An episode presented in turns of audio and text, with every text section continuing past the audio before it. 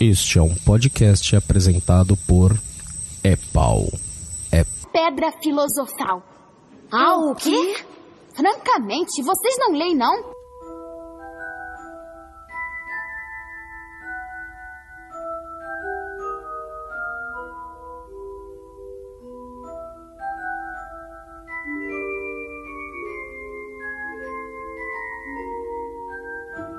Sejam muito bem-vindos e bem-vindas ao quarto episódio do É Pau é Pedra Filosofal, esse podcast spin-off do É Pau é Pedra para falar só sobre o universo da J.K. Rowling. Eu sou Sidney Andrade, aqui direto da Corvinal, estou aqui com com a Débora, que também pode ser chamada de Debs, e eu sou de Sonserina.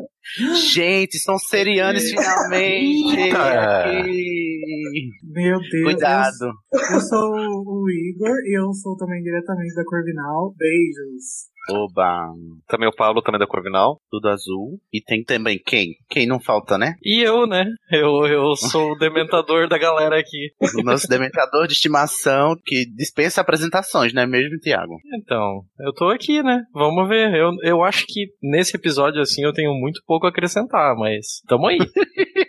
vamos fazendo, vamos fazendo. Então, gente, eu sei que é, vocês estavam esperando o episódio sobre o Cálice de Fogo, mas, né, a gente sabe que de agora em diante os livros são muito mais longos e, portanto, nosso trouxa de estimação precisa de mais tempo para lê-los. E o que, é que a gente decidiu fazer? A gente vai intercalar um episódio de livro com um episódio de filmes. E hoje a gente veio aqui falar dos dois primeiros filmes, né? Harry Potter e a Pedra Filosofal e Harry Potter e a Câmara Secreta, não é mesmo? Estão empolgados? É, eu, eu queria saber antes o que, que o Thiago tá achando da Copa de Quadribol.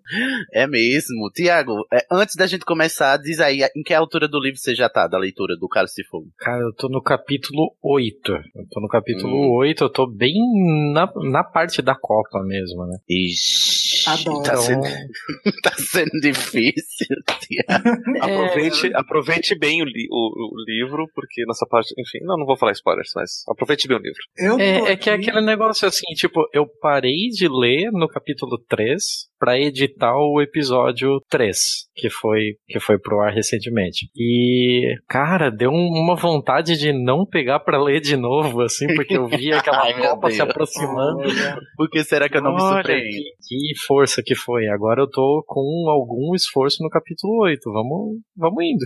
Olha, Aí depois eu ainda tô aqui porque eu sou Eu acho que eu ainda não tenho como opinar. Eu sou a cota de pessoas que gostam do quadribol, vou defendê-lo até o fim. Adoro o quadribol através dos séculos, tá, Sidney? Acho que você deveria ler. Eu, ai, eu já li, meu filho. É, é, você acha que eu desgosto com propriedade ou não? Por acaso. Gente, depois, depois a gente faz um episódio só pra mostrar como o Coribol não faz sentido nenhum.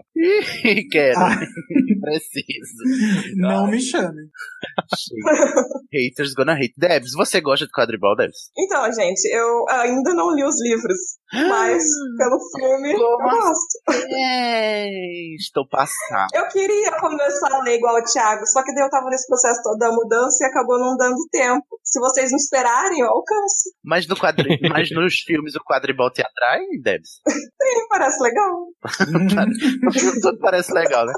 Enfim, gente, então, olha só, vamos começar com essas belezuras que são essas obras-primas da cinematografia, né, britânica, que é essas duas adaptações da obra da J.K. Queria começar perguntando para vocês qual foi a ordem. Vocês assistiram o quê? O filme primeiro, depois foram ler o livro, depois o contrário. A Debs já falou aí, já, já se denunciou, disse que só assistiu os filmes, né? Isso, Debs? Só assisti os filmes e faz muito tempo. Minha mãe tinha comprado, acho que os quatro primeiros DVDs, até tenho eles aqui, e depois os últimos filmes eu fui assistindo conforme foi saindo. E, mas eu acho que assisti uma vez só, cada um, no máximo duas, um ou outro. E faz, nossa, faz muito tempo, nem lembro quando. E agora eu reassisti o primeiro e metade do segundo, que não deu tempo de terminar pra gravação. São longuíssimos, né, menino? É. Igor, você? Eu assisti primeiro filme Harry Potter e a Câmara Secreta na minha vida. Eu... Poxa, antes do, do da, da Pedra Filosofal? Foi, porque eu não sabia da existência. fui lá, assisti a Câmara Secreta com a escola, e aí eu falei, nossa, que legal, né? Mas parece que tem alguma coisa que eu não, não, não peguei. Tá faltando um negócio aqui, né? É, e aí eu fui assistir Pedra Filosofal, depois eu peguei pra ler Câmara Secreta, não gostei, abandonei, e depois Depois, A depois leitura? fui ler Prisioneiro de Azkaban e daí foi. Hum. O Pablo, Eu, li- eu vi os filmes bem antes. Eu vi no cinema quando foram lançados. Engraçado que na época que saiu o primeiro filme, eu tava namorando uma guria que adorava os livros. Eu nunca tinha lido os livros. E aí eu vi o primeiro filme, é, ok, bacaninha. Daí eu vi o segundo, daí eu vi o terceiro meio que nem nessa, eu tive os dois primeiros, daí foi. sim. Aí, depois, e- muito tempo depois, quando eu encontrei a versão lida pelo Stephen Fry, que eu fui pros livros. Hum, sim. Eu também, eu comecei pelo primeiro filme mesmo. Comecei assistindo até o, terceiro, eu não tinha lido nada, né? Então esses dois eu assisti primeiro sem saber nem, sem ter nem vontade de ler os livros, né? Eu só vim ter vontade depois. E aí foi só depois, né, que a essa minha alma de hater dos filmes aqui, ela surgiu, aflorou e tal, né? Que eu acho que nesse comecinho, lá em 2001, eu gostava. Porque eu lembro de, nas lojas de, de TV e DVD, né, que eh, foi na época que começou aquelas TVs de tela plana e grandonas, e só passava Harry Potter, né? Eu lembro nitidamente eu chegando na- lá no supermercado e lá no stand das TVs, tá passando a cena dele aprendendo quadribol lá com o Olivia Wood. É, é uma cena bem, bem, que ficou marcada na minha memória, e é um- uma memória bem afetiva que eu tenho, né? Apesar de eu ser esse hater de coração peludo. Desculpa, gente, eu vou tentar me desconstruir, eu juro. Tiago, você, Tiago, você tá aí, né?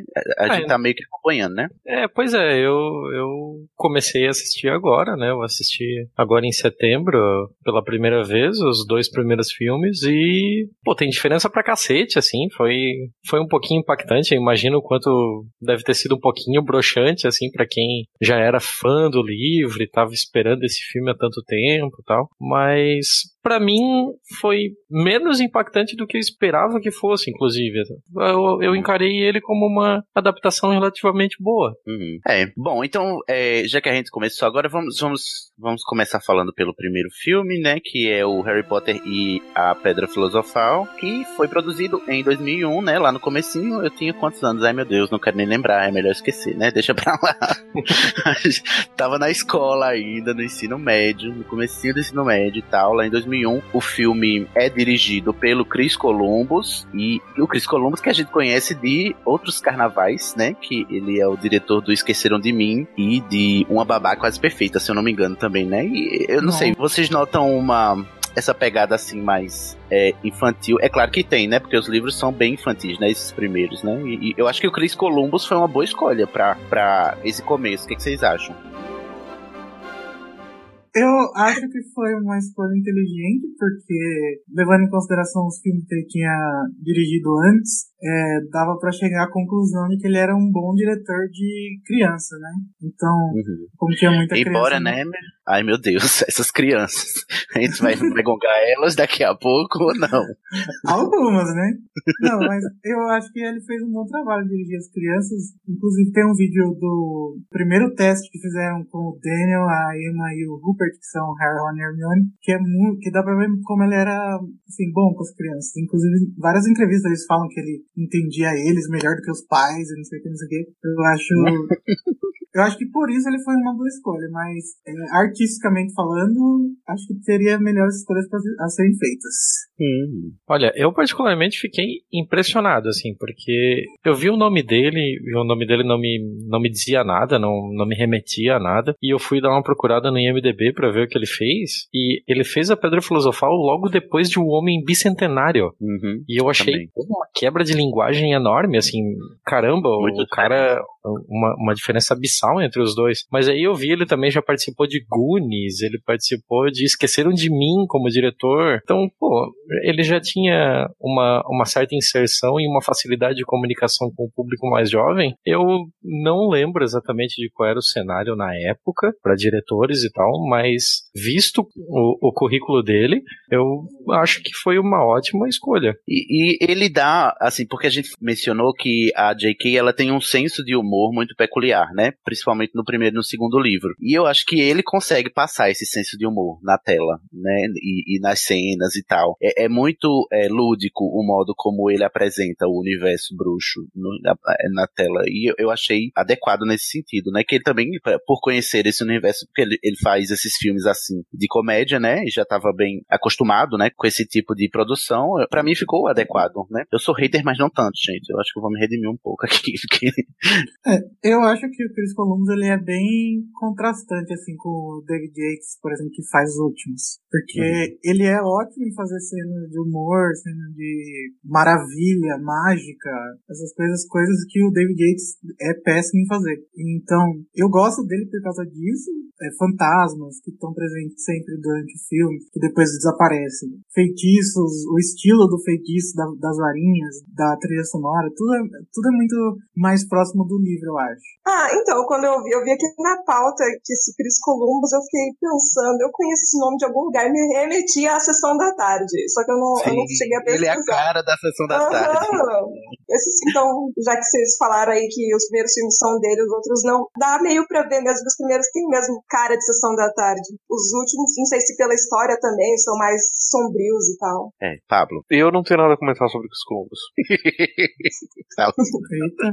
então podemos passar para a trilha sonora que é do John Williams, né? Que é outro grande nome do cinema mundial, né? E a trilha sonora para mim também é fantástica. E eu acho que é, é a, o grande mérito dos filmes é dar esse é musicar, né? A história da J.K. E ela e para mim orna muito bem a trilha sonora que foi construída ao longo de todos os filmes e começando aqui, né? Com, com o primeiro e com o segundo. Oh, é, sobre o John Williams eu tenho que falar. Hum. Assim, o John Williams, além dele ser um excelente compositor de trilhas sonoras, ele é um excelente criador de temas para personagens e para filmes filmes. Uhum, sim. Se umas notas, você já reconhece qual que é o filme. É, é quando começa, é, né, aquela notinha, né, do, do, do Harry, né? Uhum. Tan, taran, tan, tan, você já, já, já sabe que é ele. Que, né, assim, todos os filmes que ele fez é a mesma coisa. São com as primeiras notas, você já sabe o que, que é. E esse que é o grande dom do, do John Williams. E essa é uma coisa que não acontece nos outros filmes onde ele não aparece. Mais, uhum. mais no final. Né? Você só tem uma trilha sonora bacana que te envolve, mas nada que te chame a atenção, que te prenda para alguma coisa como o John Williams faz nesse primeiro. É. Ele cria bastante essas melodias que, que, é, que são reconhecíveis, né? Que cada tema tem uma melodia específica, coisa que os outros diretores abandonaram. Acho triste. Tiago, Debs, algo a comentar sobre a trilha? Nossa, cara, John Williams, eu, eu realmente não sabia que o, o, o tema do Harry Potter era do John Williams, assim, mas eu ouvi e a primeira coisa que veio à mente assim é que, porra, é um tema muito bom, é um tema muito característico, é aquele negócio marcante que você vai ouvir, vai te remeter a Harry Potter. Aí depois que eu fui descobrir que era John Williams, e porra, John Williams dispensa apresentações, né? O cara fez Superman, o cara fez Star Wars, o cara fez Jurassic Park, porra, é, Tubarão, Tubarão é dele também. Do e... currículo dele, né? Não, porra, Indiana Jones é dele também, caralho, tipo, todas as trilhas extremamente marcantes que eu tenho na minha cabeça, todas são dele. Pensa assim, tem uma trilha sonora que só tem duas notas, você sabe qual que é, que é Tubarão. É dele. Cara, é, é incrível isso, assim, ele é muito bom nisso. Então, é um cara cara que, porra, depois que eu soube, é aquele negócio de viés de confirmação, né? Que depois que eu soube que a trilha era dele, eu pensei, porra, só podia ter sido dele, porque essa trilha é maravilhosa. E, meu, esse cara é, é esse cara no, na Terra e Deus no céu, não tem? É ele que deu a identidade, né, sonora de Harry Potter, inegavelmente, né? Começou com ele também. Debs. Algum... Ah, basicamente ele é foda, né? Ai, sim. É, a trilha é muito boa. Bom, vamos passar pro elenco, gente. Que finalmente o que, que aconteceu? A gente deu, né, uma carinha para os nossos queridos personagens que a gente tava lendo até então, né? E aí a gente chegou como? Com Daniel Radcliffe, como o Harry Potter, o trio Maravilha, né? O Rupert Grint como o Ron e a Emma Watson, esse mulherão da porra hoje em dia, né? Como a Emma Watson, só que infelizmente, gente, eu, me ajuda, gente, essas crianças. O que, que eu faço com essas crianças? O que, que vocês Mas acham delas? Eu quero saber o que o Thiago achou do, da transposição do, do, do livro pro filme. Eita, então, vamos, vamos por partes. A gente tá falando do primeiro livro ainda, do primeiro filme. Uhum. Uh, eu fiquei impressionado com o Hagrid. O Hagrid, para mim, ficou exatamente o que eu esperava. Ele é muito fiel ah, ao que eu é esperava. É também, eu também acho. Até, até questão de entonação de voz, é, trejeitos, assim, eu acho que todo, todo, toda a forma como o personagem foi construído pelo ator caiu muito bem pro que a gente havia lido até então. O Harry eu já fiquei um pouquinho na bronca, assim. Até porque no, no filme ele parece um cara totalmente bem cuidado, assim. Eu esperava ele um pouco mais desleixado. eu esperava ele parece por tudo que fala no livro de que, porra, ele era alto maltratado e tal. Sei lá, eu parece achei ele. bem nutrido, né? Pois é, e, e o livro tem uma citação que sempre fala que ele tá sempre com o cabelo desarrumado. Deixa o cabelo dele totalmente de boa? De cuia. É um cabelinho de cuia que ele tem, né? O, no começo. Pois é, eu não vi nada demais nisso, assim. A Emma Watson é difícil de dizer, porque é um crush do cacete. Então, é. Isso polui totalmente o que eu penso, assim, porque, meu Deus, que mulher. Então vai fundo aí, porque eu não consigo dizer. Assim, eu, eu me espantei quando eu li o livro depois, que eu vi a caracterização da, da Hermione como muito mais é, caricata. E, Uhum. Não, no, no livro totalmente. Ela é feia, é dentuça. é né? dentuça. Desajeitada, é, e no, no filme não parece, assim. Só parece uma menininha lá com o cabelo desarrumado. desgrenhada, E só. né? É, e Então, não eu também tive esse muito um impacto. pouco parecido. Mas assim, eu entendi um pouco até, né? Um pouco depois que eu cheguei lá no, no, no- terceiro livro, que explica um pouco e dá uma certa situada. e Depois assim, eu acho que eles não vão querer mudar tanto a atriz. Então vamos deixar assim pra ficar um pouco mais fácil a adaptação. Mas eu acho que um pouquinho de maquiagem ali nos primeiros filmes pra caracterizar a Emma um pouco mais não seria muito mal visto. A J.K. Rowling tem uma entrevista dela com o Daniel Radcliffe que saiu numa coleção de DVD, Blu-ray, sei lá, que ela fala que o trio é completa, é, é muito mais feio do que os atores. Que ela, Sim, com certeza. ela não acha que o Daniel e o Rupert e a Emma sejam o que ela descreveu no livro, porque eles são feios, eles são normais, né? Enquanto que o Daniel, o Rupert e a Emma são astros de cinema, né? Então eles precisam ser lindos, padrões. Mas se bem que eu acho o Daniel bem feinho, viu? Quer dizer, ele se estragou, né? Ele, ele foi Depois, crescendo, né? foi se estragando. Ele Pô, era uma criança bonita. É, era uma criancinha fofinha, realmente, mas ele foi estragando menino. O que aconteceu Um que com esse homem? um que escolheram bem foi o, o, o Neville Longbottom. Foi. É verdade, Por enquanto, combina, né? né, com a descrição. Mas também ele, Não, ele, ele, bem. ele é o contrário do Harry, né? Uhum. Ele começa desajeitado, mas vai, vai se ajeitando, vai virando um romão da porra. É, e o, o Neville é loiro, né? Isso sempre me espanta. Ué, mas, enfim. O, o Neville é Deve. loiro no livro? Eu não lembro disso. Aonde que diz isso? Também Eu não lembro disso, não. Só, se- só, só depois do quarto livro. Que é quando o Thiago ainda não leu e a gente não pode dar spoiler. Dando spoiler que o Longbottom é loiro aí, gente. Peraí, calma. Acho que Deve. Eu não Deve, lembro pelo disso. amor de Deus. Esconda esse spoiler aqui gravíssimo. Se, Diz se é pra diz falar pra de gente. como as pessoas cresceram, meu Deus do céu, vamos combinar de que como a Emma Watson melhorou. ela Sim, era uma Emma- criança bem zoadinha no começo. Aí ela. Ai, é muito Ah, ela era bonitinha. Eu acho os três bonitinhos no começo. Ela só tinha cabelo desgrenhado. Não, mas o meu problema com, a- com eles não é eles serem desajeitados, é eles serem, olha, eu, Ruins, eu- atores eu tô ruins. tentando, porque eu tô, eu- o que é que eu tô fazendo aqui nesse podcast, nesse episódio, eu estou tendo que, que combater os meus próprios instintos mais naturais e vou ter que defender quem? O Rony.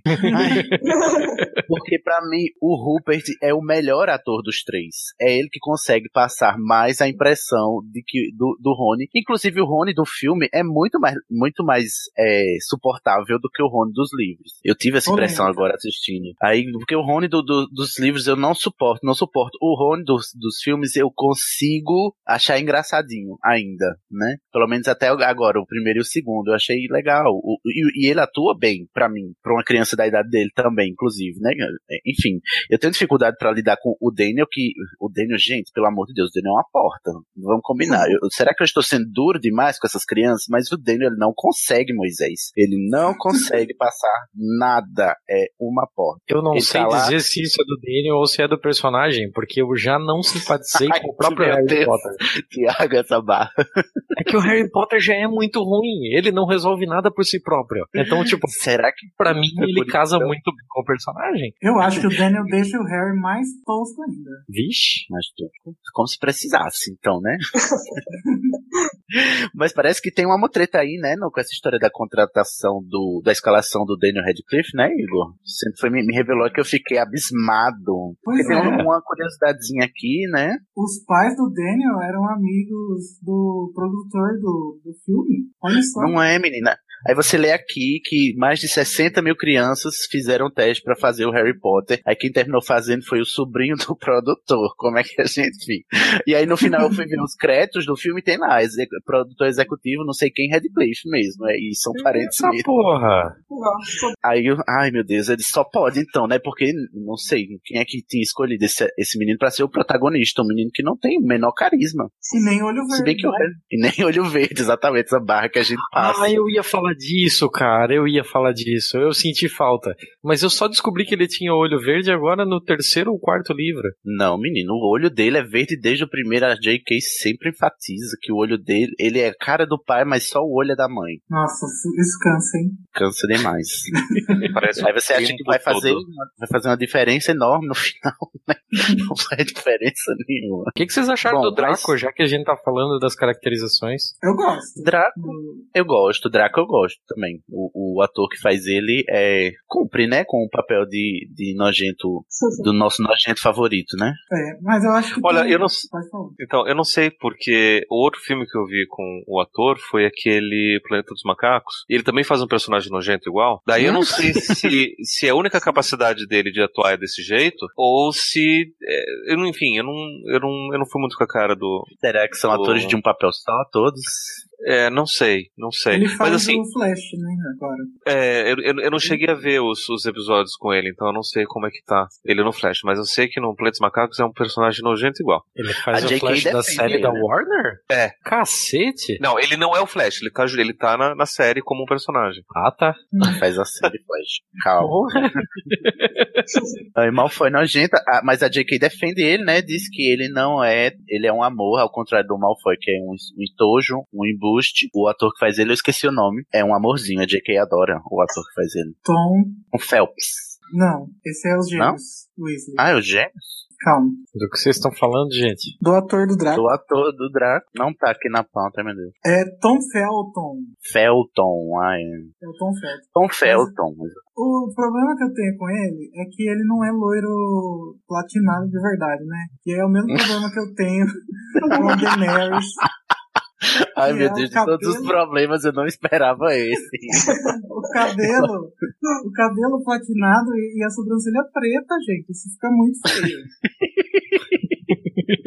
Não, Gente, tipo, que eu- não, não é que fica feio. Pode ser que até que fique bonito. Mas não é. Não faz sentido. Não é o personagem, que o personagem é, né? Loiríssimo, né? É Tá na cara que ele pintou as cabelas, ou botou uma peruca, né? É. Mas eu queria falar do. o me- Olha, pra mim, não sei. Todo mundo fala muito do Richard Harris, que faz um Dumbledore muito bem, né? Mas o meu ator favorito, sem sombra de dúvidas, e agora reassistindo os filmes, eu fiquei mais fã dele assim, é o Alan Rickman. Ele Sempre. consegue fazer um, um Snape. Jesus, olha, eu fico. Toda vez que eu ficava cansado assim, assistindo, ai meu Deus, passa logo essa cena, passa logo essa cena. Mas quando chegava na cena do Snape, eu saboreava. Porque ele. Ai, ele. Eu não sei, ele consegue passar. É muito incrível o modo como ele atua, né? O, o modo como ele constrói o Snape. O que, é que vocês Eu, acham? eu gosto muito da Alan Rickman, mas eu acho que eu, eu gosto da, da atuação dele porque ele tornou o personagem bastante dele, né? Porque Uhum, Sim, em exatamente. várias releituras eu percebo que o Snape ele é bem diferente do que o Alan Rickman faz. Ele é bem mais afetado, né, no, no livro. Uhum, sim. Não, e até às vezes. Como? Oi? Afetado. Afetado como? Ele fica puto de verdade, grita, enquanto que o do, do Alan Rickman ele é bem contido, né? É, e sem falar que a, a direção dos filmes dá um tom cômico também, né, para o, o Snape. Às vezes a- o, o mau humor dele, que nos livros não é cômico nunca, né, no- ah, nos filmes parece aquela, aquele mau humor engraçadinho que você ri, né, de, do, do cara, do Grumpy, né, da pessoa Grumpy. É. Tiago, você não achou isso do- diferente assim? Então, o o Snape, assim, por mais alheio que eu estivesse a, a todo mundo de Harry Potter, eu não consegui fugir de já ter visto alguma imagem do Snape por aí pela internet, né? Então, quando eu li, eu já tinha essa imagem do Snape ali na, na minha cabeça. Mas, sei lá, vocês estão falando dele assim, mas eu só lembro dele de Harry Potter e de Duro de Matar. Eu não lembro dele ter feito mais nada, assim. Ah, eu também, eu só lembro ele de Harry Potter, nem de Duro de Matar, eu lembro. Não, e eu lembro que ele dublou o Marvin, né, do, do, do Mochileiro das Galáxias no filme, ele dublou o, o Android Marvin. Ah, nem Ele- sabia que ele era. Ele faz a lagarta na Alice do País das Maravilhas. Ah, olha, não lembrava também. Só Caramba. personagem carismático, não é mesmo? Então, é, eu mais de olho na- nas questões estéticas, assim, tipo, ah, eu olhei o Então- Dumbledore e o Dumbledore pra mim era só um genérico do Gandalf, assim, ele não é marcante. Ele talvez seja um bom ator, não tô dizendo nada errado, nada diferente disso. Mas Enquanto personagem, o personagem é relativamente genérico. É, nesses dois filmes é mesmo, eu concordo. Ele é o Dumbledore é qualquer coisa nesses dois filmes. É, qualquer velho de barba longa fazia aquilo ali, beleza. Exa- Eu concor- olha, plenamente eu concordo. Inclusive, você, o quê? Linchado quando eu sair de casa, porque os Potterheads vão, vão cair em cima de mim, porque todo mundo adora o Richard Harris. Ah, Pablo, eu defende, amo eu sei que ele. você gosta muito. Cara, eu gosto do Richard Harris pela história do ator. Eu gosto muito do Richard Harris. Eu acho que ele consegue trazer o Dumbledore dos livros muito mais do que o Michael Gambon. Mas mesmo assim, eu, eu entendo que ele ainda assim poderia ter, ter, ter existido uma escolha melhor pra fazer o Dumbledore. Tipo quem? Ah, daí eu não sei.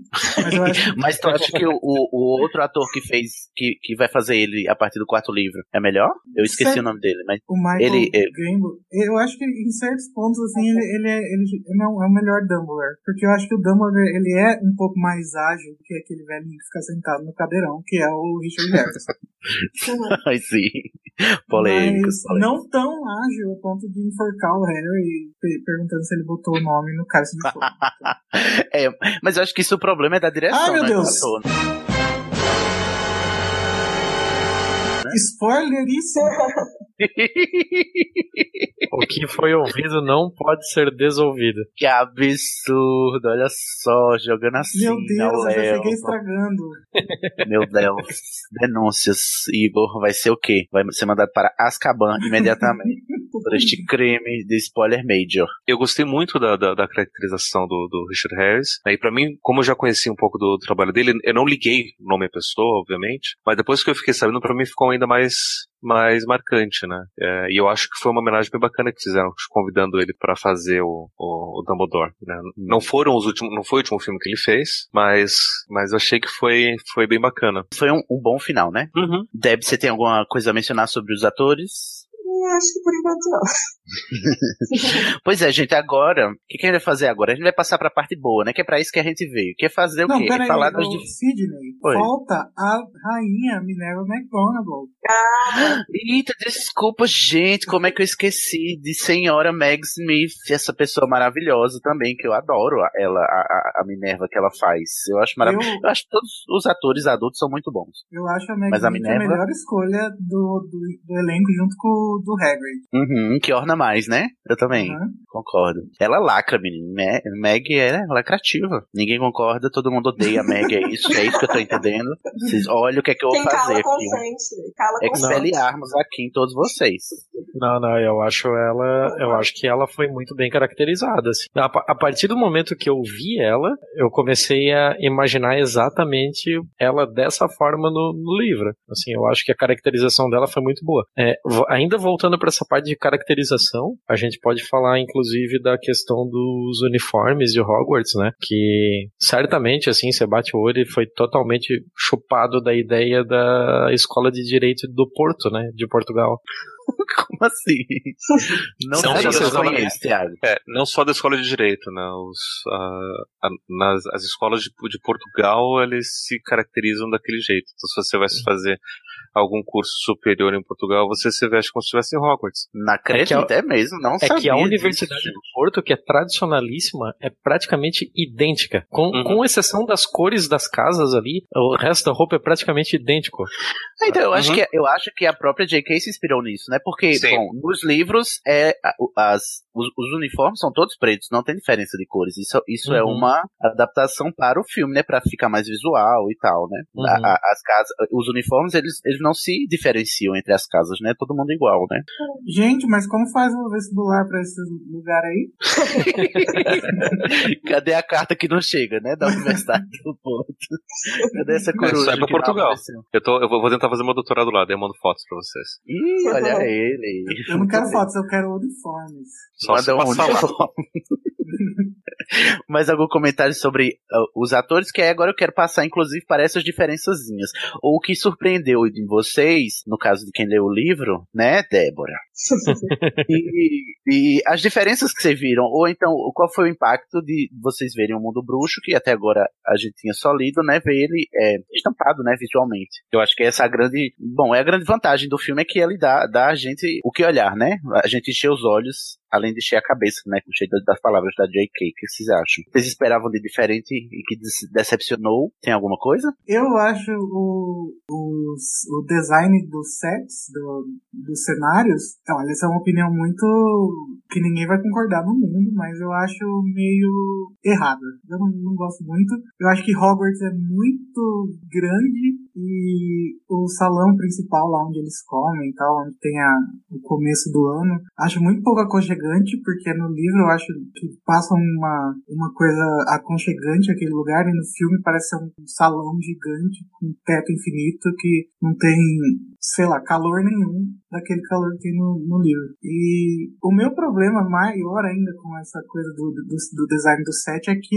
ele vai mudando, mudando, mudando, e no último filme Hogwarts é praticamente outra coisa, né? Mas acho que isso a gente vai comentando em outros episódios.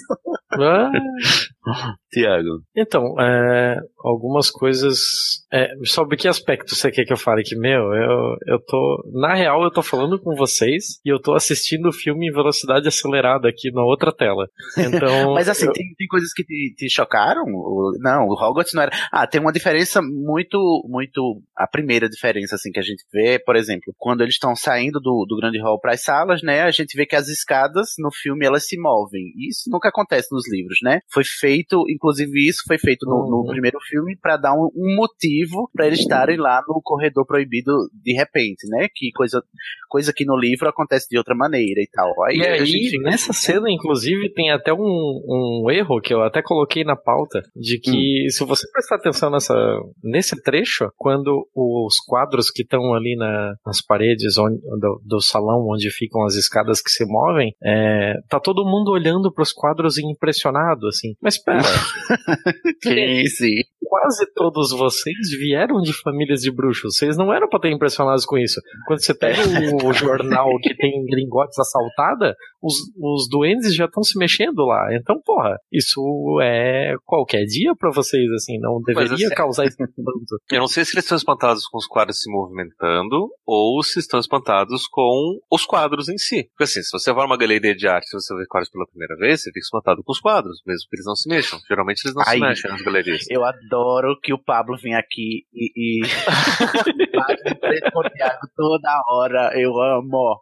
Muito bem. Assim mesmo, tem que tratar Mas trouxa assim... no chicote mesmo. Mas enfim, outra... desculpa, Paulo, pode continuar. Não, era isso. Outras diferenças. Igor, Igor aí eu sei que ele é todo trabalhado nas diferenças, né, Igor? Você já observou bastante. Ah, foi. Mas eu. É, isso daí que o, que o Thiago tava falando, eu acho que é um dos grandes problemas do primeiro filme também. Tá todo mundo muito impressionado com tudo. Aê, chupa Pablo!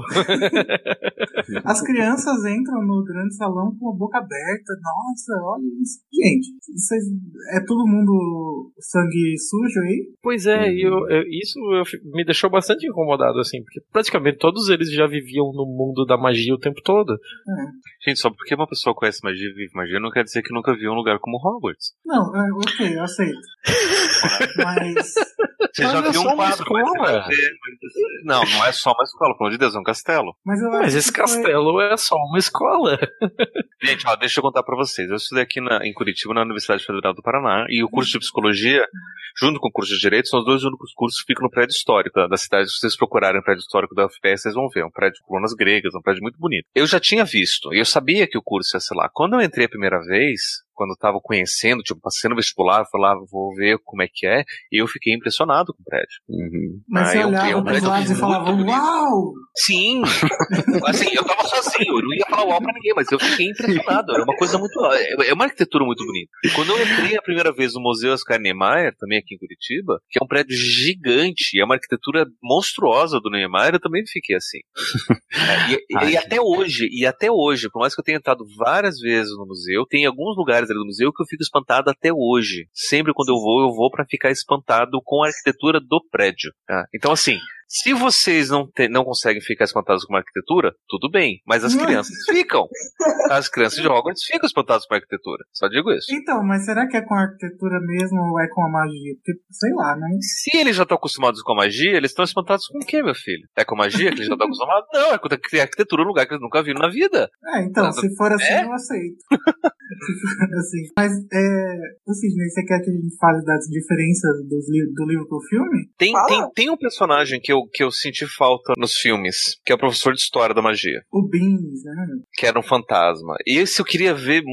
Quando, quando eu li o livro depois, eu fiquei sabendo, não, como assim? Tem o professor fantasma que dá aula de história e ninguém coloca no filme. É, É, Ah, eu sentiria falta se os fantasmas do filme não fossem tão palhas. Nossa, Gente. o efeito especial, beleza, ele envelheceu mal, mas isso. Todo filme tá fadado e sujeito a isso acontecer. Mas eles são meio toscos mesmo, assim. Não é nem só uma questão do, do próprio efeito especial. Eles não têm carisma, eles não transportam muita coisa. não foram valorizados. Eles não É, foram valorizados. Você No tem. filme eles não têm importância praticamente. No livro você tem uma festa inteira com fantasmas pro Nick, quase sem cabeça, e no, e no filme não aparece nada. Uhum. Você tem o Pigs no- nos livros e no filme ele nem existe. Né? Você tem o professor de, de- de História da Magia também, que também, puf, né? É, Tiveram que colocar a McGonagall contando. Então, esses, esses cortes enormes aí é o que chateia a gente, né? Os nossos corações de fanboy, eles machucam, né? Magoa a gente. A gente fica triste, né? É, e quanto mais Mas- passa os filmes, o- os fantasmas vão sumindo cada vez mais, né? É porque eu acho que eles vão diluindo, né? É, não- eu, não, eu eu não vou falar mais à frente porque tem spoilers e eu não quero estragar pro Thiago, mas Tenho. não é bem Olha, assim. Só digo Cuidado. Eu tô pensando nisso também. Aí eu fiquei bem contente de não ter o pirraça. Puta que pariu, que bagulho chato que é aquele pirraça. Graças a Deus. Eu não sinto falta nenhuma também do Pirraça, não. O Poltergeist? Uhum. Isso. É. Odeio, detesto. Eu Mas acho eu, ele bacana. Eu acho que ele dá um, um- um tom diferente para as histórias. Ai, eu, eu gosto do Pablo que ele sempre defende o indefensável aqui. Eu acho que é necessário para nós aqui mesmo. Eu acho que o Pablo é uma voz dissonante nessa, no meio dessa câmera de eco, né? Que a gente Gente, quer aqui. mas o pirraça, ele é feito pra gente não gostar. Sim. É porque é, o, o Pablo, você não pelo gosta, visto, na ele, verdade você gosta. ele gosta de não Gente, gostar. é que assim. Não, não é, não é assim. É que vocês têm que entender qual que é a função do personagem do Pirraça. Ele serve pra ser o antagonista com o Filch. É.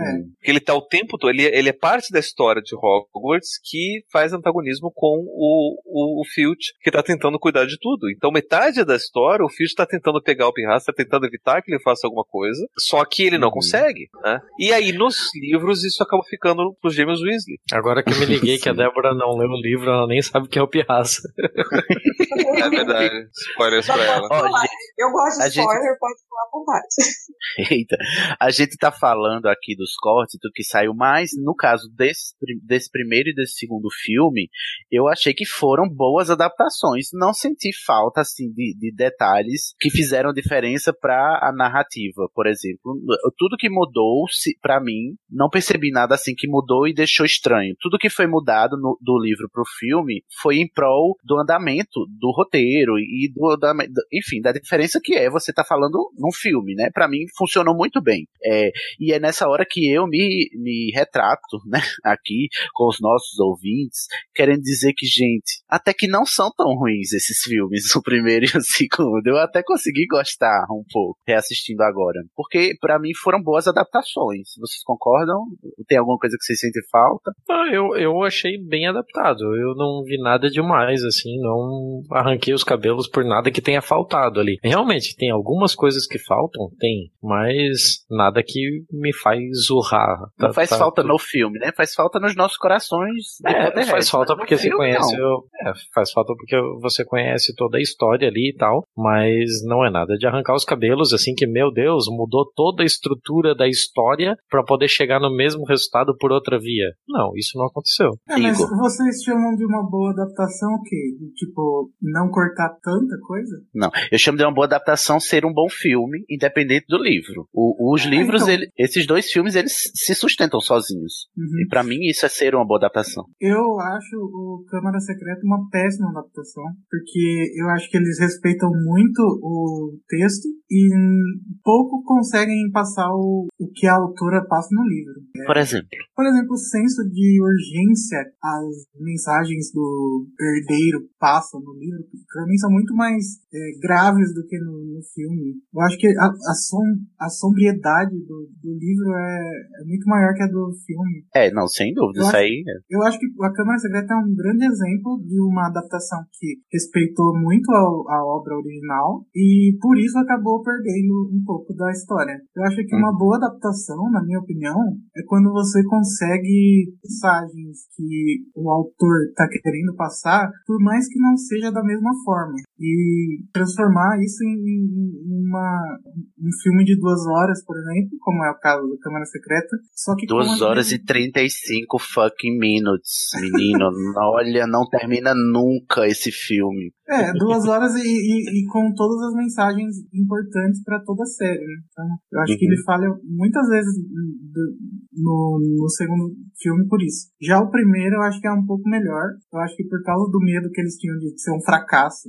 Né? Uhum. É. Bom, a gente tá falando dos dois ao mesmo tempo, gente. Então vamos continuar nessa pegada que eu tô. Tá, tá, tá legal. Deixa eu só passar a ficha do Câmara Secreta, que é pra. Só pra constar, né? Que o Ai, Câmara desculpa, Secreta foi. Não, mas tá legal o debate. o debate tá legal, Igor. O Harry Potter e a Câmara Secreta, o ano de produção dele é 2002, né? Foi logo no ano seguinte. O diretor é o mesmo, né? Como a gente mencionou. Inclusive, os filmes são bem parecidos, o clima. Tanto é que é uma coisa que incomoda mesmo. É esse clima muito jovial do Câmara Secreta, que o livro ele é muito mais assustador, né? E muito mais sombrio. E como a gente até comentou no, no podcast, a J.K. teve até dificuldade de escrever ele lá no começo dela, justamente por essa aura muito, muito de terror que o, que o livro tem. E, bom, o, o diretor é o mesmo, Chris Columbus, o- a trilha sonora continua do John Williams e a- o elenco também se mantém, a não ser o professor de defesa contra as artes das trevas, né? Porque vai mudar todo o filme. E o, tem lá o, o, o Gilderoy Lockhart, que ah, eu, eu gostei.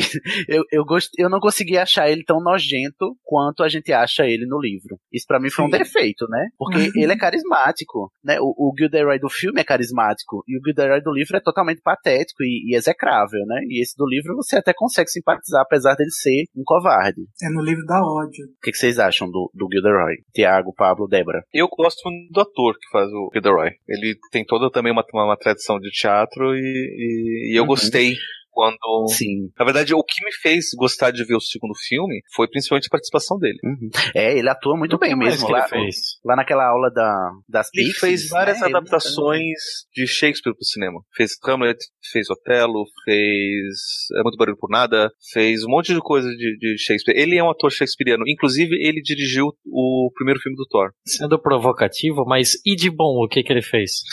Ave Maria. é treta, é treta. Eu só, eu só, eu só, só não vou responder aqui com o mesmo nível de provocação, porque eu acho que deve ter crianças ouvindo. Veja. Quero mais. Quero mais. Gente, todo episódio, Thiago e Pablo. Quero. Vamos pegar as varinhas, já, já que a gente aprende a duelar no segundo livro, no segundo filme, né? Gente, eu só queria, eu só queria entender qual- quais são os padrões de beleza do mundo bruxo, porque o ator que faz o Gilderoy Lockhart não é bonito nem aqui, na China, né? Você tem que entender qual é o padrão de beleza da Inglaterra. Ele faz o tipo galãozão, né? Uma coisa que me deixou incomodada também foi, tipo, a- as mulheres caindo apaixonadas por ele. A Hermione, tipo, ele é aquele Sim, ai, professor Deus. merda. Tipo, A gente não aguenta eu não achei mesmo. nada a ver. É, Não, eu gente, também ele não. tinha que No ser livro é maravilhoso. assim também? No livro é pior, né? Sim, é. É porque o, é, isso que o Pablo falou é muito, muito verdade. O ator, ele se sobrepõe ao personagem. Porque o ator é muito bom. Eu achei esse ator muito bom. E, enfim, eu acho que, não sei se contabiliza como uma falha na adaptação, né, pra mim. Porque eu, eu, eu tinha que estar saído com o nojo dele e não saí. É. Mas- falando na equipe, esse foi o último dirigido pelo Chris Columbus. Foi, Tá certo. gente. A gente se despede dele aqui na Câmara Secreta. Nunca mais vamos vê-lo dirigindo, né? Mas, Uma coisa que o que o Kenneth Branagh também fez, mais recente, foi o, o, o Dunkirk. Hum, O Dunkirk que agora tava no cinema, que é o mais recente Do dele. Christopher Nolan. Hum. Uhum. Ele fez Dunkirk? Ele É, é, ele o, faz o o comandante general. Bolton. Ah, eu não assisti ainda, vou, vou prestar atenção. e lembre do Lockhart quando você vê-lo agora. Fique com isso na cabeça. A gente esqueceu de mencionar o roteirista também, que é o Steve Kloves, por os dois. Uhum. Ele É. fez o, todos os filmes, menos o quinto, né? Vixe, é mesmo? É, Ele saiu e voltou. eu não sei, mas deve ter sido alguma coisa de família, né? No quinto. Ah, problema de família. Mas, assim, é, a gente vê no- nesses dois filmes que tem muitos, por exemplo, feitiços que não tem nos livros. Tem um monte de feitiçozinhos que a gente aprende no filme, né? Tem o feitiço lá de espantar a aranha no segundo filme. Tem vários, assim. É, Inclusive no final, falando disso que não tem no livro, quando o Malfoy vai tentar, o Lucius Malfoy vai Ah, é tá ameaçando. No livro não aparece qual feitiço ele tá lançando, e no filme a gente já, já, já tem a dica. Ele tava, qual que era a intenção É que- dele. isso. Olha, fica no ar que o Thiago ainda não sabe. Ele não tá ciente disso, que ele ainda não chegou nessa aula. E pelo jeito o Jason Isaacs, o ator, também não sabia. né? Peraí, ele não chegou no final do segundo livro? Como assim? Não. O... Mas a gente só aprende esse feitiço no quarto, no quarto livro. Ah, sabe? é verdade, é verdade. Aí, inclusive, é, por, é justamente esses detalhes que, me- que me fazem fazer essa pergunta. A J.K. estava acompanhando o roteiro de perto Uhum. o tempo todo, né? Porque ela, inclusive, deu esse easter egg aí, né? Ela já estava escrevendo o quarto livro na altura do segundo e ela botou lá um feitiço que ela só ia apresentar no quarto, né? Assim, assim ninguém nota, né? É, é só um easter egg meio que não faz diferença muita, mas você percebe que ela o tempo todo acompanhou, até porque ela também deve ter dado consultorias para esses feitiços que eles apresentam que não tem nos filmes, né? Sim, não, ela, tem ela, ela inclusive aprovou muita coisa. Mais na frente, nos próximos filmes e livros, tem coisas que os filmes queriam cortar, que ela falou, isso aqui não dá pra cortar porque vai ser importante depois pra um filme mais na frente. Se você cortar agora nas- nesse livro, que aparentemente não faz sentido pra, pra história, mais na frente vai ser mais difícil contar essa, essa coisa que eu tô apresentando agora pra apresentar depois. Então tem É. muita coisa espalhada no- nos filmes que, que, que tá assim, que aparentemente tá solto, mas que vai servir mais na frente, porque a J.K. já tava dando essa consultoria. E eu acho que essa é a grande dificuldade dessas adaptações, é que a J.K. é muito detalhista e ela vai ficando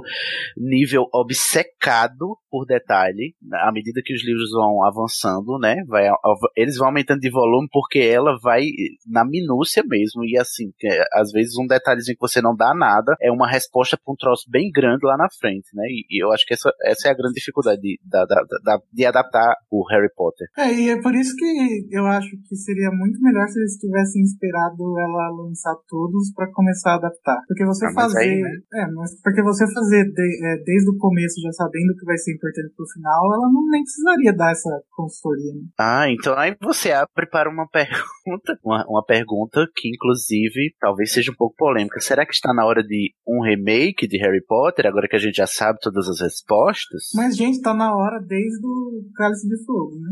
Vocês estão zoando? Claro que não, gente. Mas é muito cedo. Gente, Ah, mas o vai, vai ser Homem-Aranha complicado. a cada dois anos, ué. Mas aí, Eu mas aí vi o é diferente. dias.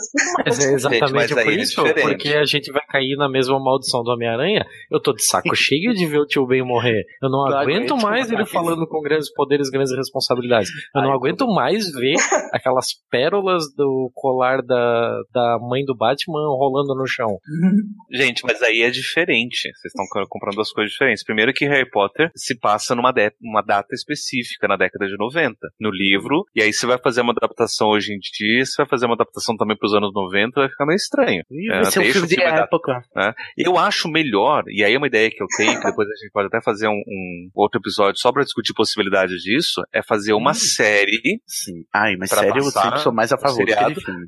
mas contando a história do, do James Potter quando ele entrou no colégio. Ai, não. Tudo bem. Não, não Do- gosto do- da ideia, Igor. dos marotos, e daí. sim. Porque logo Faz depois, sim. quando, porque quando, quando ele sai, é que, que, que, que o que o Voldemort entra, né? Na, na, na história. Então tem toda essa Uhum. história que eu acho que dá, dá pra ser muito bem explorado com essa ascensão do, do, do, do Valdemar no, no seriado. Esse desejo, esse desejo é antigo, né, pelo fandom, né, de ter um, um, um prequel, né, do, do, do, Uhum. do pai, dos pais do Harry na escola. Mas parece parece que o Igor não é muito a favor, não. Ah, gente, não acho. Mas fazer remake de Harry Potter eu acho desnecessário. Eu acho necessaríssimo. Eu acho, eu acho que esses. Não, assim, é, falando sério, assim, eu acho que agora isso não vai acontecer por muito tempo, gente. Os parques estão adaptados com o visual do filme, né? Não, e Isso até vai- porque tá saindo filme novo, né? Não tem pra que fazer remake se eles ainda estão lucrando com a franquia, é, né? baseado Com filme novo. no, no visual do, do- da franquia original. Mas, Aí, mas eu porra, acho que- eu tô levando 20 anos pra ver os filmes agora, gente. Não faz de novo, eu não aguento. É, e assim, a questão do Homem-Aranha ter remake todo ano é por questão contratual. Porque se a, a Sony não lançar filme novo do Homem-Aranha em tanto tempo, eles perdem o direito do, do personagem de volta pra Marvel. Então eles têm que estar lançando filme o tempo todo, e daí, como os, os filmes não dão certo, eles têm que fazer remake, porque eles não sabem mais o que fazer É, com isso. Eu pergunto isso, mas também eu, eu não, não, não gosto não da ideia, não. Pra mim não tinha, não tinha nem que estar ali, linda. Não tinha nem que ter tido filme. eu sou desse. faz uma série, a Netflix compra aí, faz uma série aí e tá bom. Mas, Debs, você que só assistiu os filmes, eu queria saber de você. é, são filmes. O que, que você acha desse, deles enquanto filmes sozinhos, soltos? Você que aí tá des- desgrudada dessa. da gente aqui que tá muito bitolado, inclusive, né? Você que tá livre, leve e solto aí, me diz aí as suas impressões sobre eles enquanto filmes, né? É, independentes. Ah, eu gostei. Tipo, esses dois primeiros que estão mais recentes na, na cabeça, tem muito cara de sessão da tarde. E é legal, é nostálgico e tal. Tipo, me lembra o Stranger Things, é uma coisa infantil, meio sombria, assim. Hum, olha aí, Ah, um eu gostei. Vamos lá, pessoal. Rápido. Vamos se atrasar. O trem já vai sair. Vamos lá. Vamos lá. Rápido.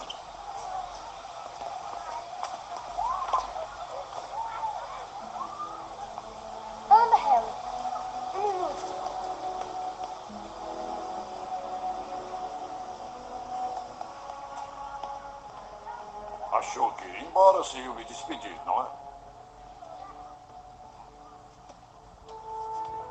Isso é pra você.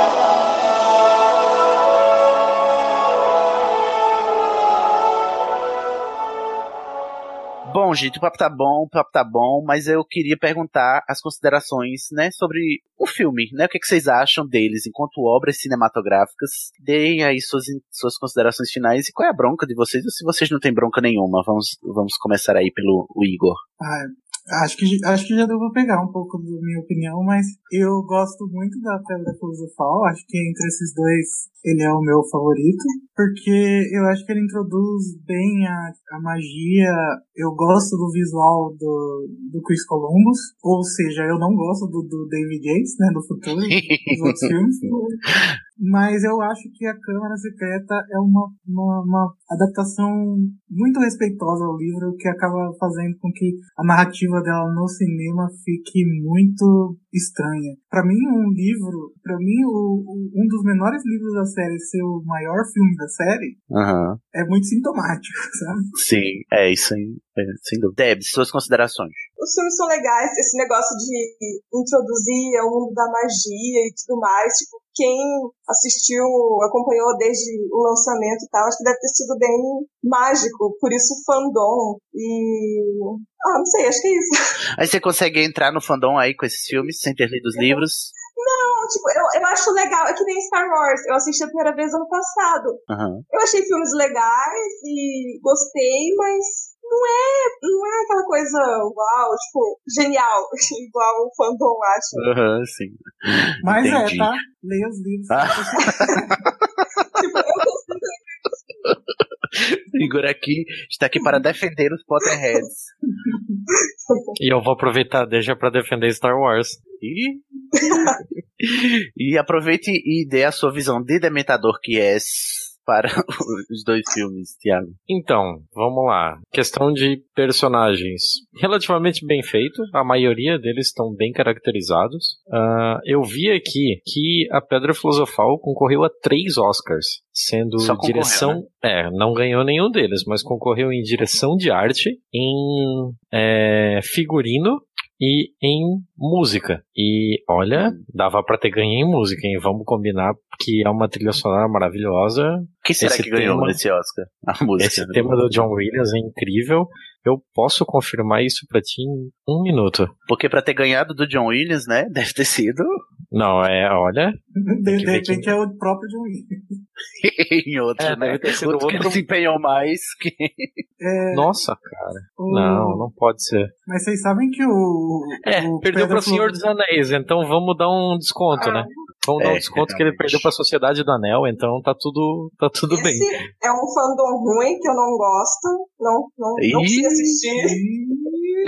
Olha aí, nossa, olha a Olha. treta aqui, porque isso é uma, uma rixa. A rixa vai começar, porque isso é uma É, eu rixa, tinha Harry Potter.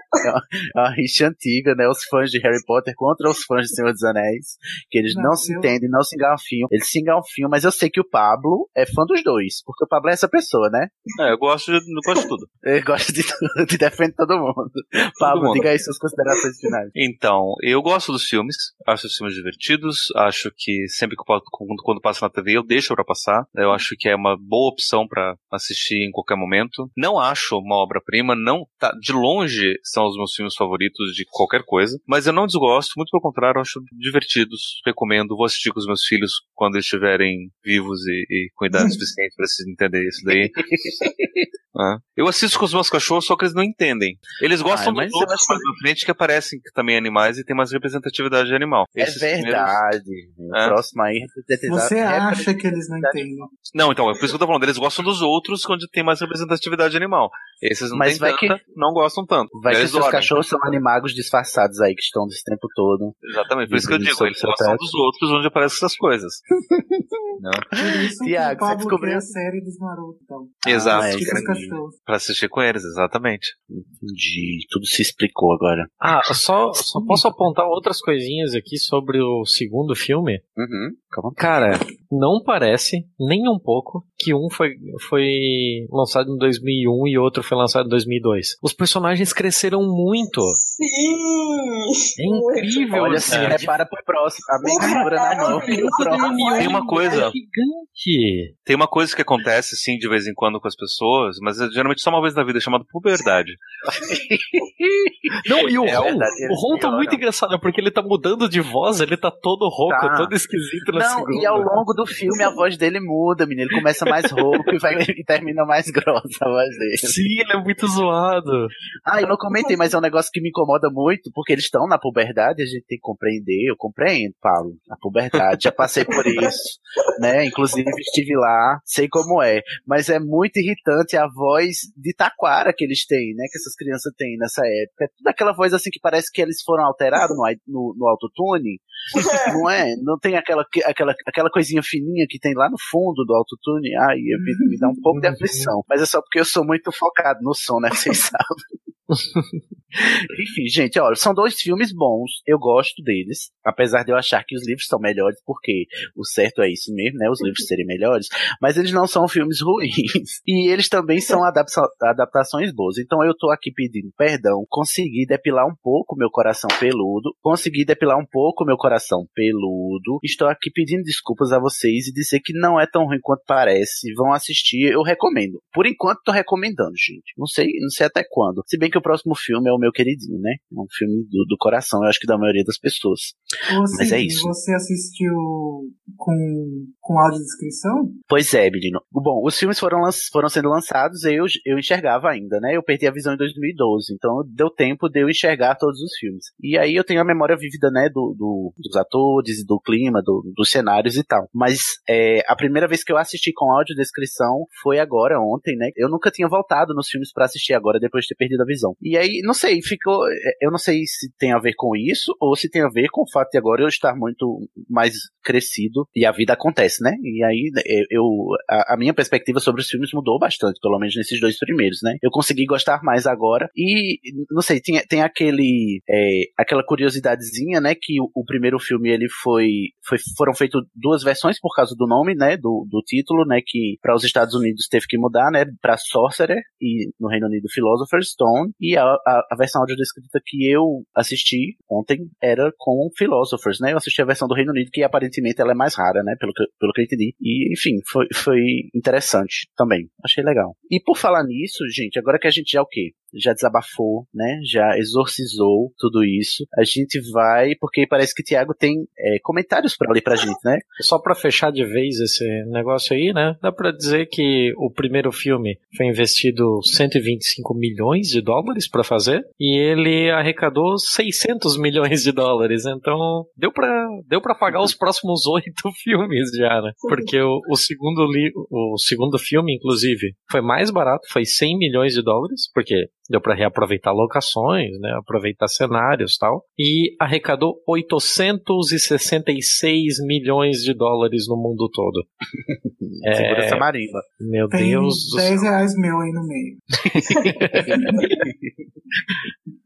Ai, que ótimo. Então, olha, se prepara que só aumenta. Essas cifras aí só aumentam, viu, menino? Tá impressionado agora, imagina quando chegar lá no último. Mas enfim, o que, é que a gente vai fazer agora? A gente vai ler alguns comentários que deixaram pra gente lá no SoundCloud do É Pau é Pedra, comentando algumas coisas que a gente falou, mencionou nos, nos episódios anteriores sobre os três primeiros livros, né, Tiago? É isso aí, é isso aí. A gente precisa dar esse disclaimer aqui, né? Porque a gente ficou até de falar disso em episódios anteriores, mas a gente trabalha com uma com uma agenda?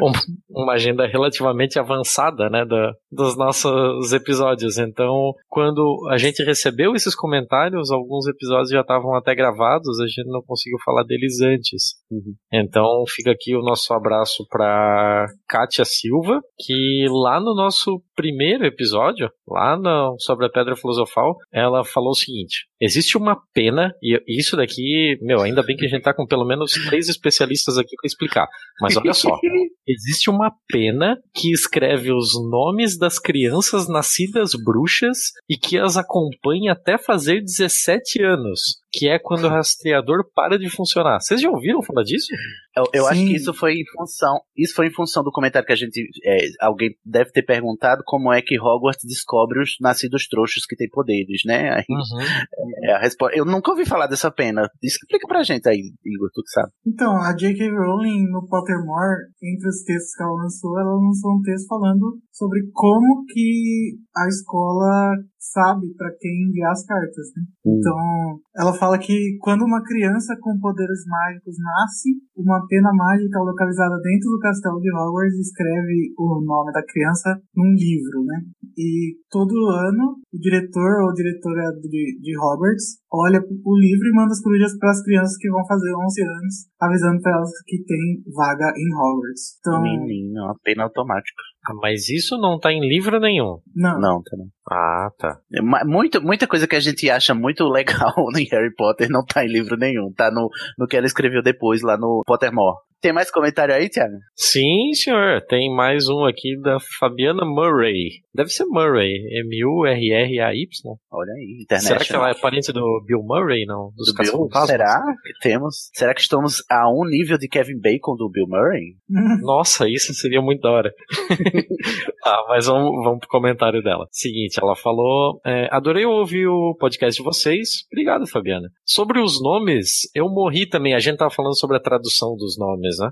Sim, sim. Lá no, lá no primeiro episódio. E sobre Ah, os nomes eu morri também e só vi os filmes legendado e os livros em português. E fiquei doidinha com os nomes. É, para você ver, o primeiro filme em inglês só se acha o Sorcerer's Stone. Então, pô, Sidney, você teve uma sorte enorme de É conseguir o isso. Philosopher's Stone. É, eu, eu acho que é porque a audiodescrição ela é britânica, né? Do, do, do Harry Potter, né? E- eu- aí eles, eles devem ter pegado a versão britânica, né? Uhum. E ela falou que também tem um livro em português sobre magia que se chama Hugo Escarlate. Alguém conhece ou não? Eu já ouvi, Eu já ouvi falar, eu acho. É Eu de uma conheço autora carioca, né? Eu conheço a Arma Escarlate. É, ela falou Hugo Escarlate aqui. Ela falou que é horrível e detestou, então, pelo jeito, vocês não perderam nada também. Ah, mas eu acho Ah, que é tá esse, a a Arma Escarlate. Que se forma Escarlate era pra, nasceu como uma fanfic de Harry Potter situada no Brasil. É no Rio de Janeiro, Pablo? Situada no Rio de Janeiro, no Nosso Senhora do Ai, eu- Corcovado, Uhum. que é a versão brasileira de Hogwarts. Uhum, é verdade, eu já ouvi falar disso. A, a autora é carioca e eu, eu acho que já ouvi um podcast com ela. Ela falando que justamente ela ouviu uma entrevista da JK, né? E ela se perguntava sempre é, como é que seria as outras escolas nos outros lugares, né? E um, é, alguém fez essa mesma pergunta numa, numa entrevista pra JK e ela disse: Mas se eu não imaginei, vocês podem imaginar as suas próprias escolas nas, nos seus países, né? E aí ela, ela fez esse. É, mas agora, mas agora JK já fez esse favor pra gente, já descreveu Já. várias escolas nojento pelo mundo, inclusive no Brasil. Sim. O nome Porque da a JK é Renata Ventura. Renata Ventura, é isso mesmo. olha. Esse nome tava no, no meu, no meu inconsciente. Mas a J.K., minha gente, por falar nisso, a J.K., ela é a melhor fanfic writer dela mesma, né? É verdade que ela só viu. Vamos combinar aí. Inclusive, ela tá lançando uma série de filmes aí, fanfic. Em fanfics, exatamente. Tá saindo. Diz que vai sair o ano que vem, né? Enfim. Viu? Mas eu queria comentar sobre os nomes. Vocês ficaram todos horrorizados. Gente, calma. O- Imagina se fosse James. A gente, quando criança, ia ler James. Certo. Então, eu Mas, acho ó. que faz sentido traduzir os nomes, porque quando, no, quando no caso, a, a pronúncia é muito complicada para nossa língua. Eu concordo, Igor. Mas o que me incomoda na, na tradução não é ela traduzir, é ela não ser consistente. Porque ela traduz James pra Tiago, que não é um nome muito difícil, vamos combinar, mas tudo bem, eu aceito. Eu já é, calmei isso no meu coração. Mas aí você chega lá no, no quarto livro, calma, é um spoiler leve, tá, Tiago? Não se apavore, né? Mas aí Ah, vai fundo. Eles, é, ela não traduz Snuffles, que é uma, uma pronúncia muito mais difícil. Aí eu fico como, né? Por que, que ela não traduziu, é que traduziu James, mas não traduziu Snuffles e tá obrigando aqui os leitores a, a falar Snuffles? A minha birra com a é essa, né? É a falta de consistência mesmo. Não é. Enfim. Ah, ainda bem que eu tirei isso da minha, do meu coração. Obrigado, Igor. Mas eu acho que muito disso é culpa da editora também. Eles têm que ter o glossário lá pra sempre. Também.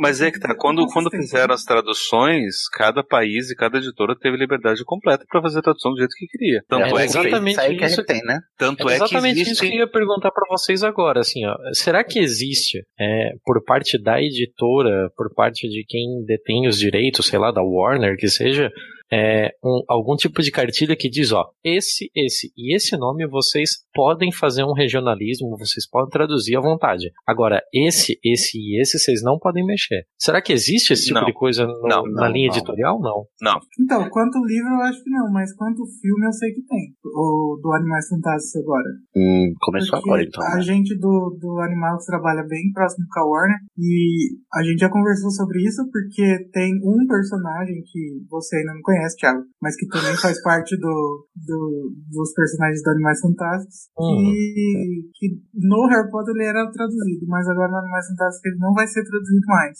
E aí nessa Hum. conversa a gente chegou a, Eles têm um glossário lá que é aprovado pela Warner Internacional tal. Então, a mesma Fabiana Murray falou pra gente também que ela falou, ela, ela citou também, né, que parte da história é chupada de Star Wars. Isso Ah, é assunto para um outro episódio, porque a gente pode até falar sobre as coisas que, que a gente tem ali de paralelos para traçar com uma jornada do herói clássica. É, não tem nada a ver com Star Wars, daí é, o Star Wars também chupou da mesma fonte que J.K. chupou. Tá todo mundo chupando da mesma fonte, que é Senhor dos Ah, sim, sim. É A gente pode falar sobre a jornada do herói clássico e mostrar quem roubou de quem e da onde que vem todas essas referências.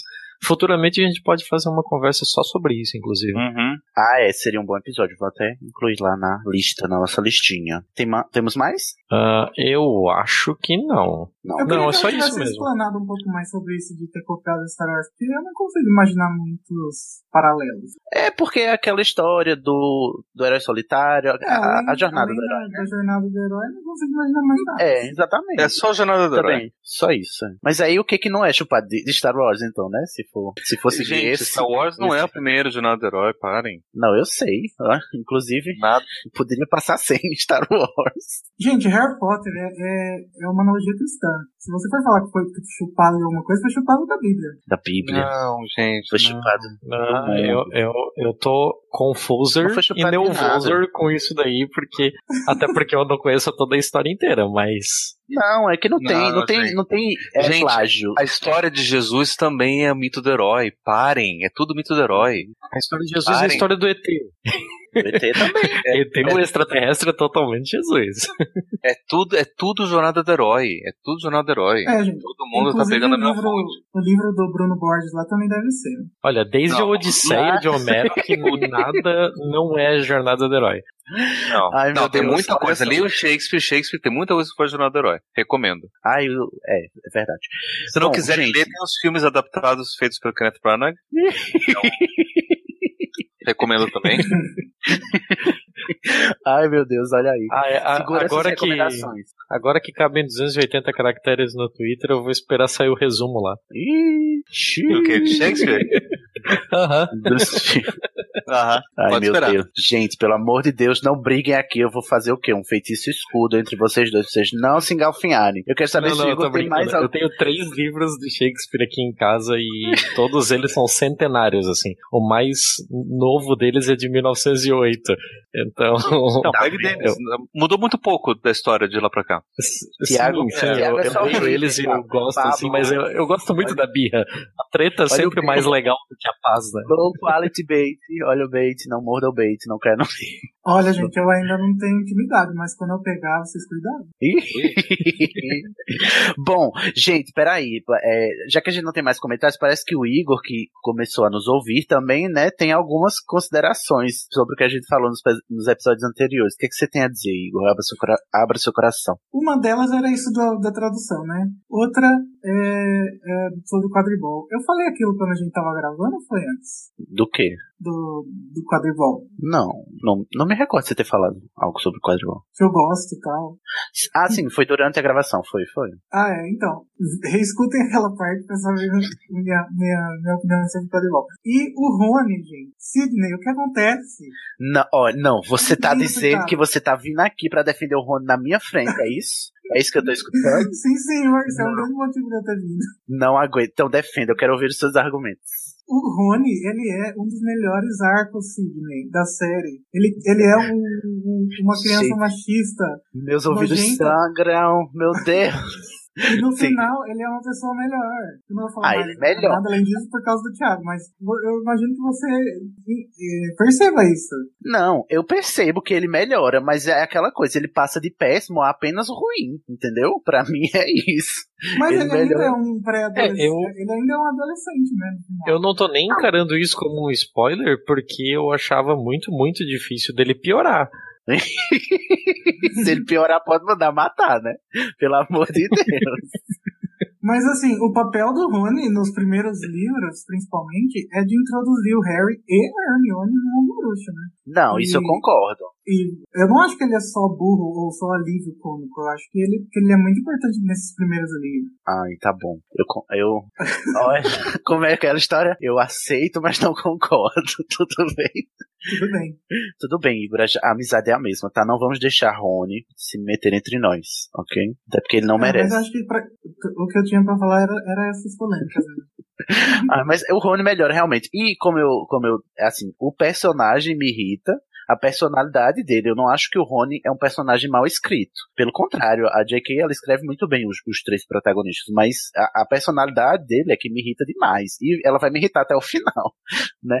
Mas aí depois a gente desabafa mais, porque ele, enfim, eu vou ter mais motivos pra odiá-lo nos próximos filmes, inclusive no Cálice de Fogo, meu Deus do céu, se, se o Igor vier gravar, pega, olha, separa a gente que vai rolar cacete. Não, mas eu, eu, eu, eu acho que eu vou concordar com você. É que eu acho que o, o Rony, ele, ele, ele faz uma, um paralelo assim com a minha própria vida, sabe? E daí eu peguei Ah. uma paixão. Oh, oh, então a gente faz um episódio pra gente é, desabafar sobre os personagens que a gente se identifica e por quê, né? Porque também tem muito disso, né?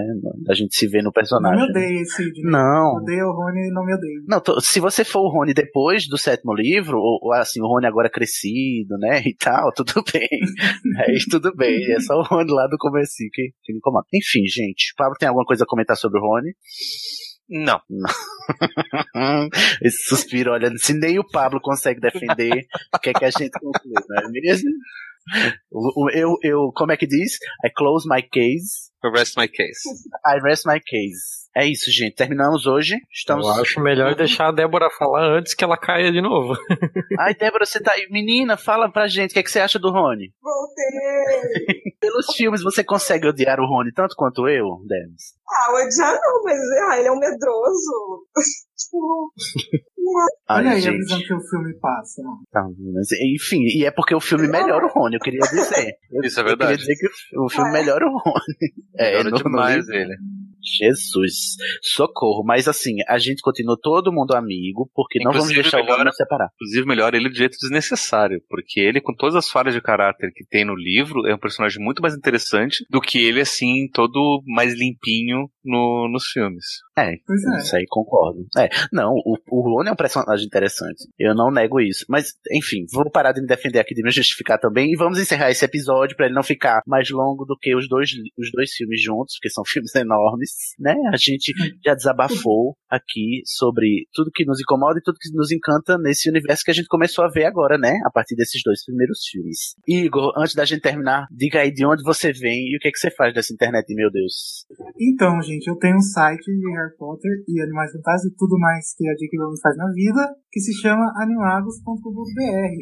A gente posta notícia toda, todo dia praticamente. E a gente também tem um podcast que a gente conversa sobre diversas coisas que não necessariamente têm relação entre si. Sim, Pra gente. participar, Oh, porque, olha, porque eu adoro esse podcast, inclusive escuto já há tempos e adoro, assim, eu sempre fico radiante quando eu participo, participo de um podcast que eu gosto de ouvir, eu fico todo serelepe. Mas é um, um podcast que eu recomendo. É. E, e eu também edito um podcast do MangleNet.com, que é o Speak Beast, mas daí é em inglês, que é sobre só sobre animais fantásticos. Então, se vocês quiserem ver também. Mas é, priorizem o do Animagos, que é mais legal. Sim. Diz que o Igor é o dono de Harry Potter no Brasil, minha gente. Respeita e vai acessar, viu? Não, não fala isso. Gente, eu adoro o site deles. Alguém mais tem jabá? Ah, posso Meu falar ma- então. Deb primeiro. É, eu sou editora do Saque Feminista, que é um spin-off do Epau e Pedra. Na verdade, é a Pergunta de Quinta. Toda quinta-feira, é, intercaladamente, que aí na outra quinta o VEG responde. Vocês mandam perguntas lá para os links e, e o pessoal responde perguntas sobre feminismo e vegetarianismo e veganismo. E eu tô editando o Saque Feminista. Aí é ótimo também. Gente, só podcast maravilhoso aqui. Pablo, porque inclusive tem os do Pablo, né? Os meus são todos lá no mitogra... A maioria deles tá na mitografias.com.br e tem o meu pessoal também no pablo.d6.net.br. E é Gente, basicamente, tô- por enquanto só tô condensando aí. Recheio encher seu feed aí, gente, com esses três podcasts. Vai lá no meu também, HQ da Vida, um podcast sobre vivências LGBTs, no hqdavida.com.br. Tiago tem podcast também? É, eu não Quer ia fazer fazer, jabá? jabá, mas já que todo mundo fez, eu não vou perder esse bonde aí. e eu vou fazer jabá de um negócio que ainda nem foi lançado até o momento dessa gravação. Que é o feijo... Ai, Deus, que é o Feijoada Game Show, que a gente deve estar lançando ainda em outubro, no feed do É Pau e Pedra. Então, se você tá com o feed do É Pau e Pedra, tá recebendo lá o Pergunta de Quinta, tá recebendo os drops políticos, tudo que a gente faz lá na, na nossa querida e amada Cracóvia. Futuramente vai ter mais um projetinho legal lá, um game show falando sobre as bizarrices e o folclore político brasileiro. E fora isso, gente, cara, paguem o Patreon, abracem essa causa, venham pra Cracóvia, é, comentem no post e vamos enriquecer cada vez mais as nossas conversas. E o Ivão. E o Ivão. Muito bem, então. Se tá com o feed do Epau é Pedra, você também tá recebendo esse podcast maravilhoso que é o Epau é Pedra Filosofal, um spin-off só pra falar de J.K. Rowling. Se você quiser fazer parte do Epau é Pedra, você seja patrão do Anticast e entra pra Cracóvia. Pra ser patrão, é só você ir em www.anticast.com.br barra seja patrão e vem aqui falar de tudo que você quiser e falar mal do Rony com a gente, por favor. Vem, Ah, gente, não. nunca te pedi nada. Vamos agora dar um tchau coletivo, um tchau mágico. Tchau, tchau. Tchau. Tchau.